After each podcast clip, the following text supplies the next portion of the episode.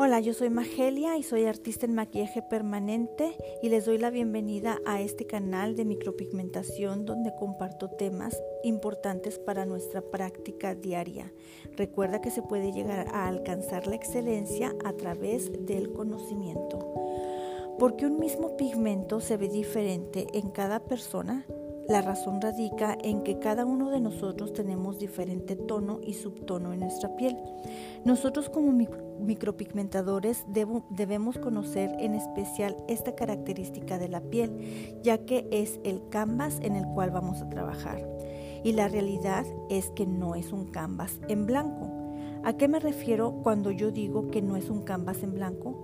Me refiero a que debemos conocer cómo funciona y qué injerencia tiene la melanina en nuestra piel. La melanina es una sustancia derivada de los melanocitos que contribuye a la pigmentación del cabello, de los ojos y de la piel.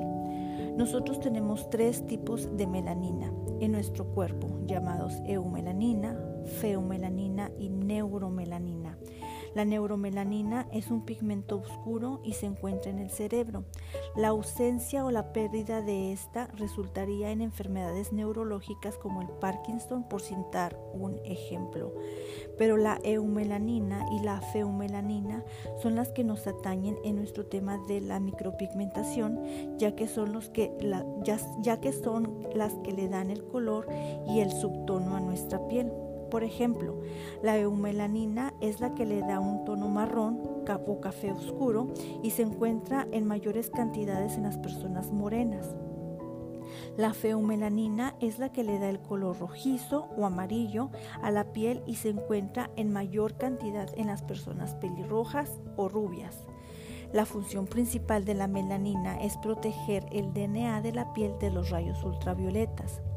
Entonces debemos entender que nuestro trabajo es implantar pigmento a través de una pantalla que es la piel y que ya tiene una predisposición de color. Por lo tanto, ya sabemos que la melanina es un pigmento y vamos a depositar otro tipo de pigmento de forma armoniosa y nuestro objetivo final es hacer que estos dos pigmentos, el natural y el pigmento a depositar, contrasten y se complementen de manera que a través del tiempo no cambie de color a uno que no sea previamente acordado. Este color debe bajar su intensidad o irse degradando con el tiempo y este, este tiempo es, tiene un promedio de 18 meses a 2 o 3 años según el tipo de piel y el tipo de técnica que hayas utilizado. Espero, espero que este tema les resulte tan fascinante como a mí, pero sobre todo les sea de utilidad y nos vemos en el próximo episodio. Bye.